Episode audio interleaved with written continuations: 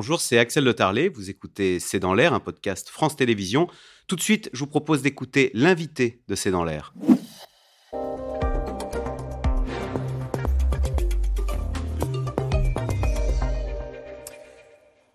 Driss Youssef, bonsoir. Vous êtes docteur en droit public, spécialiste des questions de sécurité globale. Donc des, des violences ont éclaté en tête de manifestation cet après-midi à Paris euh, contre la réforme des retraites.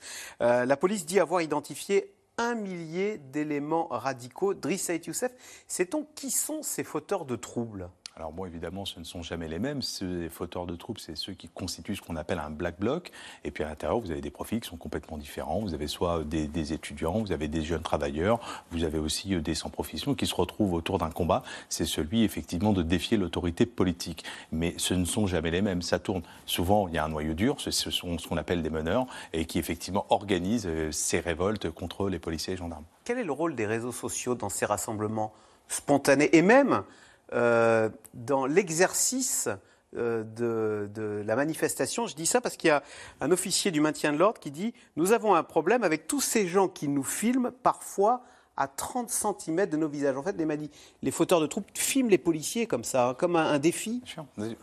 Aujourd'hui, les réseaux sociaux, c'est aussi un outil, c'est malheureux à dire, mais politique, dans le sens où vous avez des individus qui vont se servir de ces séquences vidéo. On va plutôt filmer soit un policier commettre effectivement euh, une exaction ou peut-être un problème pour effectivement le diffuser sur les réseaux sociaux et porter à la connaissance de tous le fait que la police est un outil répressif au service d'un État antidémocratique. C'est aussi ça. Donc c'est aussi un outil politique, les réseaux sociaux. Et puis, ça permet aussi euh, d'annoncer des événements ou de communiquer sur des événements. Mais les réseaux sociaux, comme dans beaucoup d'autres problèmes, jouent aussi un rôle un petit peu amplificateur du phénomène. Mmh. Alors, ils craignent les policiers, la bavure. Hein. Ce matin, je cite David Lebars, le risque c'est celui d'une bavure à la Malik.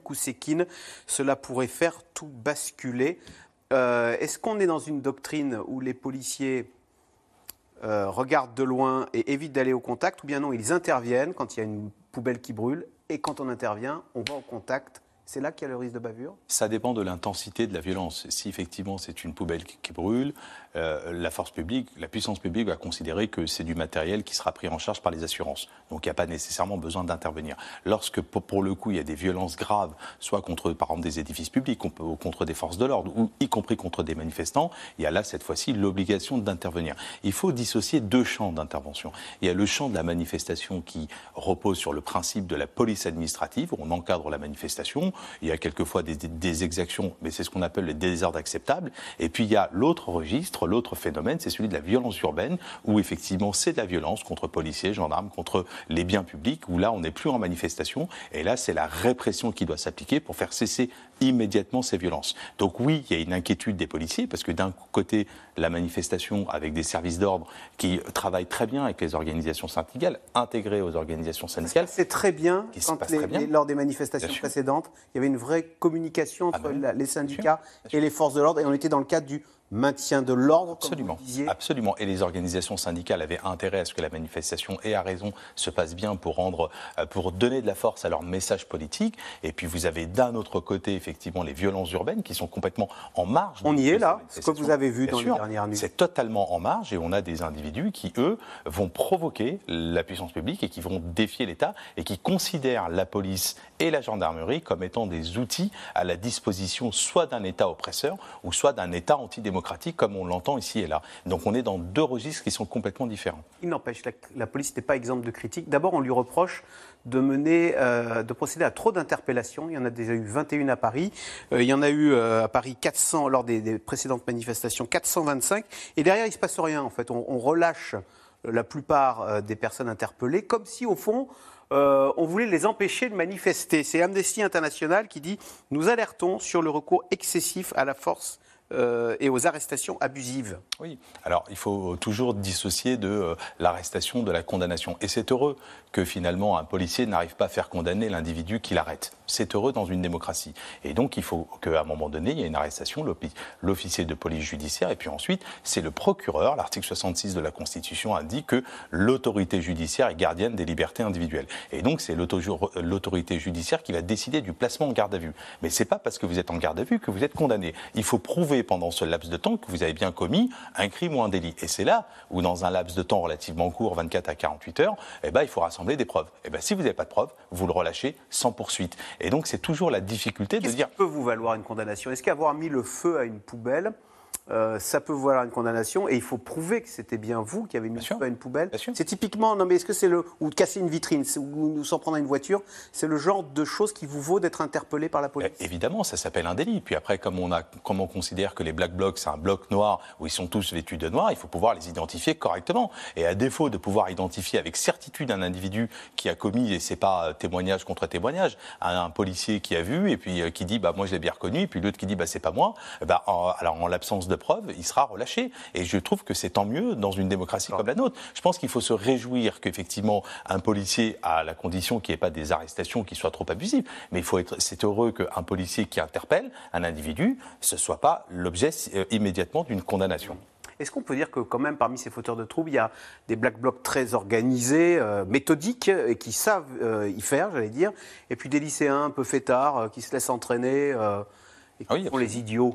Ah oui. Qui se font prendre d'ailleurs, plus que les Black Blocs. Ah oui, souvenez-vous, euh, période des Gilets jaunes, on avait euh, des individus interpellés qui n'avaient absolument rien à voir, sans passé, euh, et eux, sans casier judiciaire, sans passif, et eux avaient été effectivement instrumentalisés par ces Black Blocs, ces noyaux durs, et qui effectivement vont entraîner un peu ces jeunes dans la commission d'exaction, et puis souvent c'est eux qui se font prendre parce qu'ils ne sont pas expérimentés. Et ce sont les, les Black Blocs, les individus expérimentés, noyaux durs, qui arrivent à se faufiler, qui arrivent effectivement à se changer assez rapidement et qui arrive à échapper effectivement à la puissance publique. Alors pourquoi a-t-on évoqué le risque d'une bavure à la Malik Oussekine Malik Oussekine, on rappelle, 1986, euh, réforme de Vaquet, et on, se souvient du peloton voltigeur de Charles Pasqua, où à moto, euh, euh, bah, les, policiers matraquaient un peu indifféremment les, jeunes manifestants. Et sauf que là, on voit le retour de ces policiers matraqués. Alors on ne les appelle plus les voltigeurs, on les appelle les braves M. Brave, ça veut dire brigade de répression des anti, des actions violentes. Voilà, on les voit en photo motorisées. Et c'est vrai que euh, on, voit du coup, on les voit avec le, casque. Hein. Euh, ça rappelle les voltigeurs, euh, Drissa et Youssef. Est-ce qu'on peut parler du retour des voltigeurs de Charles Pasqua quand on voit ces braves M, c'est leur nom Alors, comparaison pour moi n'est pas raison parce qu'il y a quand même des différences assez importantes. Leur boulot, c'est pas de matraquer. Et ils ont interdiction de matraquer en étant sur la moto, là où les voltigeurs matraquaient sur la moto. Et leur, leur, leur travail, c'était de disperser par la violence des manifestations.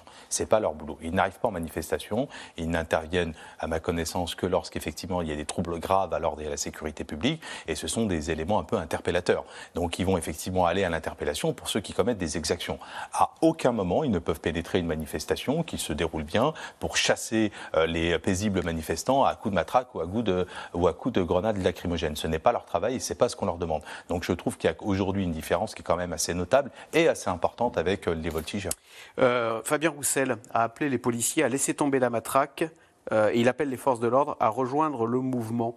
Est-ce que parmi ces policiers, il y en a beaucoup euh, bah, qui aimeraient bien finalement euh, être plutôt du côté des manifestants parce qu'ils sont contre ces manifestations et du coup leur, boulot est difficile et ingrat? Oui, moi je trouve ce message extrêmement intéressant euh, de Fabien Roussel. Les policiers, on l'a vu, y compris pendant la période des Gilets jaunes, où c'était effectivement les premiers à aussi solliciter effectivement cette augmentation en, en raison de la vie chère. Aujourd'hui, les policiers, on voit bien, il y a un nombre de suicides depuis 25 ans. Je crois qu'on a 1000 policiers qui se sont suicidés dans l'exercice de leur fonction. On a un nombre incalculable de policiers qui sont suivis pour ce qu'on appelle des conduites addictives, c'est-à-dire parce qu'ils consomment de la drogue, ils consomment de l'alcool. On a des policiers qui sont dans une très grande précarité et on a des policiers qui finissent quand ils finissent correctement un peu leur service, en tout cas leur service actif, dans des conditions, c'est vrai, dans des conditions sociales très compliquées. Les sollicite et s'appuie un peu trop sur eux bah, Je trouve que le pouvoir politique a tendance à se défausser sur les policiers et les gendarmes à chaque fois qu'il y a une carence politique. Et c'est toute la difficulté aujourd'hui d'avoir des forces de sécurité intérieure en réalité qui sont les récipiendaires d'une défaillance politique, à mon sens. Merci beaucoup, Driss et Youssef, d'être venu nous expliquer euh,